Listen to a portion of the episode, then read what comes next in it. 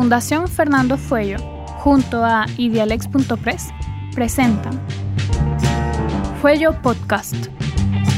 Conduce Carlos Pizarro Wilson, de la Fundación Fuello, Universidad Diego Portales. Y invitada, Lucía Rizik Mulet, profesora de la Universidad Central. Episodio 4. Autonomía o paternalismo. El dilema de los daños causados por los hijos menores.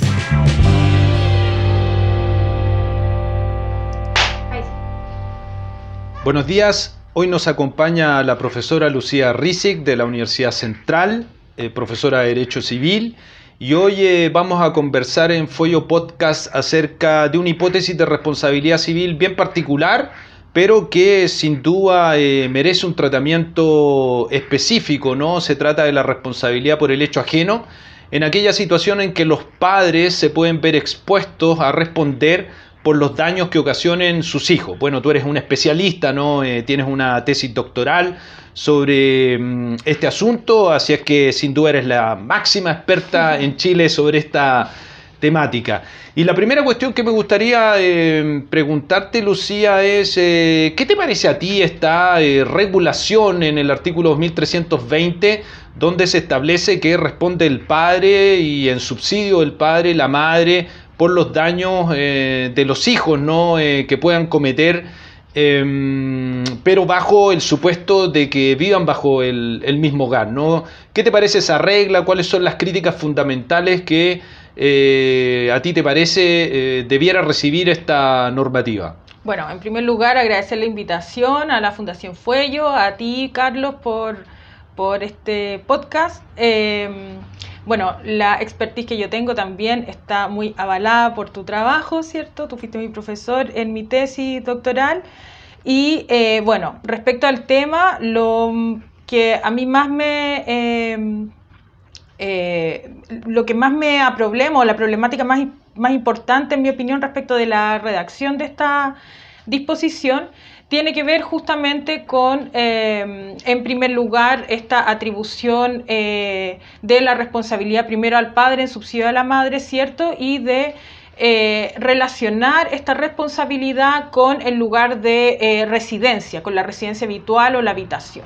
En este sentido, esta regla nunca ha sido modificada desde la eh, promulgación del Código Civil eh, y por lo tanto no guarda coherencia con las actuales reglas de atribución legal, convencional o judicial del el cuidado personal y con el principio de corresponsabilidad parental. Ah, eso es muy interesante porque hay ahí una relación ¿no? entre el derecho de familia y la responsabilidad civil, pareciera que van corriendo por eh, carriles separados. ¿A ti te parece que tiene una influencia la regulación del derecho de familia en cuanto al cuidado de los niños? Para poder eh, dimensionar la responsabilidad de los padres? Claro que sí, porque es una regla que hace mención en primer lugar al cuidado como un elemento relevante a la hora de establecer el deber de diligencia. En ese sentido, además, eh, es una regla que no está sola en las ah, disposiciones sobre responsabilidad extracontractual, sino que eh, también eh, se relaciona con el artículo 2319 y el 2321, que también hacen mención a la responsabilidad de los padres o de otras personas que tienen niños bajo su cuidado. Y en este sentido, entonces, la crianza, la educación y el cuidado son elementos fundamentales a la hora de establecer la responsabilidad por los daños que los niños ocasionen. Si estos elementos son fundamentales, entonces la corresponsabilidad y el cuidado personal también deberían ser elementos que se tengan a la vista a la hora de establecer eh, la responsabilidad. Y hoy día esas reglas no son coherentes. En mi opinión, el 2320 era muy coherente con las reglas de cuidado personal y de eh, sociedad conyugal, ¿cierto? Eh, de familia patriarcal que establecía el código, de, que, en el imaginario que tenía el código eh, civil de la época, pero hoy día no guarda ninguna coherencia con lo que se ha construido. Claro, muy interesante. Y desde el punto de vista de la niña, el niño, el adolescente, este principio de la autonomía progresiva, ¿cómo podría también eh, influir en diagramar, eh, en marcar la responsabilidad de sus padres? Porque si pretendemos que vaya aumentando esa autonomía, ¿por qué los padres, por el otro lado, deberán hacerse cargo de los daños que ocasionan si la sociedad, el mensaje que le entrega a los padres es eh, vayan dejando ¿no? en la mayor libertad a medida que va evolucionando la niña o el niño y el adolescente. ¿Cómo, cómo influye eso? Bueno, eso es otra eh, de los elementos que yo creo que no se ha tenido en cuenta, pero esto ya más bien desde una posición mm, quizás no necesariamente legislativa, sino que más bien de construcción dogmática o de aplicación jurisprudencial. Nosotros tenemos un sistema fundamentalmente basado en la culpa y creo que es algo que hay que mantener. Eh, sin embargo, y, eh, eh, tenerlo, tener un sistema basado en la culpa nos permite incorporar elementos o criterios de atribución de responsabilidad basados justamente en elementos como el cuidado y la autonomía progresiva que permitirían establecer estándar de, un estándar de diligencia respecto de los padres en relación con sus hijos que va a variar en relación a la edad y la madurez de los hijos y por lo tanto no es la misma eh, o no le vamos a pedir el mismo, eh, el mismo comportamiento a un padre de un niño de 7 años que a un niño de 17 años respecto de un mismo hecho, ¿no?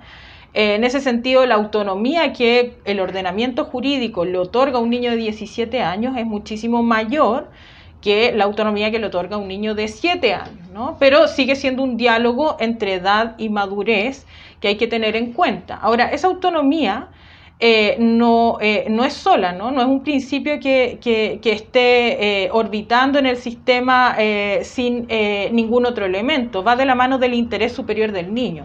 Y yo creo que el interés superior es un criterio que debería incorporarse ya no solo a propósito del niño agente material, sino que también del niño eventualmente víctima del daño, ¿no? que también es un elemento muy interesante a la hora de analizar la responsabilidad civil de los padres. Ahora, si nos quedamos en, lo relativo al niño eh, agente material, ¿no? El interés superior es también relevante a la hora de establecer las responsabilidades, ¿no? Porque probablemente eh, el quantum indemnizatorio va a eh, afectar. De manera distinta a un niño o si se impone, ¿verdad?, esa responsabilidad a un niño o se le impone a sus propios padres. Bien, e, e, es cierto. Ahora, e, eso me indica que eh, tiendes a alejarte entonces de un modelo vicario, ¿no? De un modelo a la francesa, impulsando más bien eh, los seguros y estableciendo ahí una posibilidad cierta eh, de pago a favor de las víctimas del daño causado por el niño o la niña o, me equivoco, ¿no? Eh, siento que está más cercana del establecimiento de un sistema de responsabilidad tal como lo indica el 2320, basado en la culpa de quien tiene a su cargo eh, la niña o el niño. Yo creo que hay que, en, bueno, en esa pregunta finalmente está, eh, o sea, o se esconde más bien una... Eh, una opción, ¿no? que seguramente eh, todos quienes eh, revisamos temas de responsabilidad civil en algún momento tenemos que tomar acerca de cuáles van a ser los principios que, que, que nos interesa proteger a través de la responsabilidad civil. En ese sentido, eh, yo creo que eh, el sistema de responsabilidad civil tiene que también convivir con el no solo con el ordenamiento jurídico en el que se encuentra, sino que también con el tipo de país en el que estamos. Y evidentemente un sistema de seguro en un país como el nuestro es un sistema carísimo al que no podríamos hacer frente, pero además en un país como el nuestro, que le otorga a los padres formalmente un sinnúmero de atribuciones respecto de los hijos, pero que al mismo tiempo establece muchísimas limitaciones respecto del el cuidado que pueden ejercer respecto de ellos, ¿no? Entonces, eh, obligarlos a reparar todos los años de personas, eh, todos los daños que produzcan personas hasta los 17 años y 364 días, a mí me parece realmente un exceso.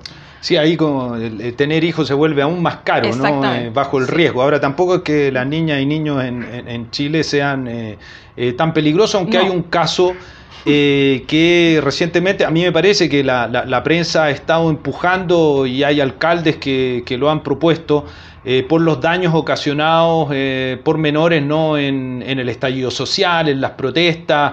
¿Tú crees que en esa hipótesis podría eh, caber la aplicación de la responsabilidad de los padres por ese tipo de... A mí me, parece, me parece bien curiosa como esta idea de... o sea, creo que la actual legislación es suficiente para satisfacer los requerimientos de responsabilidad respecto de los daños que esos niños ocasionen en eh, protesta o adolescentes ocasionen en protesta eh, políticas o sociales o incluso al interior de sus colegios. Hoy día incluso tenemos la ley aula segura que no solo sanciona o, eh, a los niños ya a propósito de la responsabilidad civil o penal asociada a los daños que pueden cometerse al interior de los colegios, sino que también hay una responsabilidad administrativa que puede conllevar incluso que los niños sean expulsados de sus propios establecimientos educativos y del sistema escolar por los daños que ocasionen. Entonces, eh, en mi opinión, eh, no sé si es la responsabilidad civil la que va a evitar que los niños ocasionen esos daños. No sé, si, no sé qué es lo que está buscando eh, los alcaldes o el, Poder Legislativo, el Congreso en esta materia. ¿Está buscando prevenir o está buscando reparar? Porque si está buscando prevenir la responsabilidad civil, yo creo que no es la respuesta en esta materia. Y si está buscando reparar, probablemente tampoco lo es, dado eh, el sistema económico y la distribución económica eh, de la riqueza que tenemos en Chile. O sea, las personas que salen a protestar no son principalmente personas que puedan hacer frente probablemente a muchos de los daños que eh, es necesario reparar. Y de hecho es tan evidente que la responsabilidad civil de los padres no es precisamente un eh, asunto que se ventile de manera sistemática y frecuente en los tribunales, porque llevar una demanda de responsabilidad civil en los tribunales de indemnización de perjuicio es caro y eh, las indemnizaciones que se establecen probablemente no son suficientemente altas como para eh, reparar evidentemente los daños que se ocasionan. y esa aproximación, eh, diríamos, sociológica es muy importante. Ahora, eh, vinculado con eso, mencionaste al principio la insuficiencia de este criterio, por llamarlo de alguna manera, geográfico, ¿no? Donde se construye el vínculo de cuidado del padre o de la madre a propósito de habitar ¿no? el hogar. Eh, la verdad que ha perdurado ese criterio ¿no? en, las reformas, eh, por ejemplo, argentina, eh, en la propuesta también francesa de reforma a la responsabilidad civil, se insiste en ese criterio.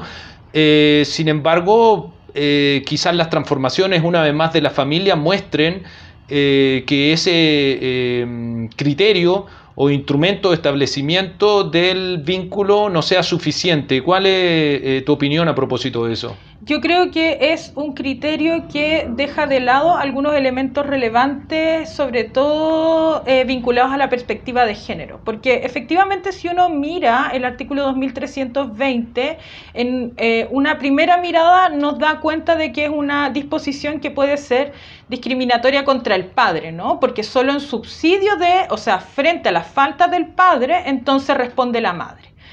Pero hay que tener en cuenta que en Chile más del 40% de los hogares tienen jefatura femenina, en un país donde solo el 40% de las mujeres que pueden trabajar, trabaja, ¿no?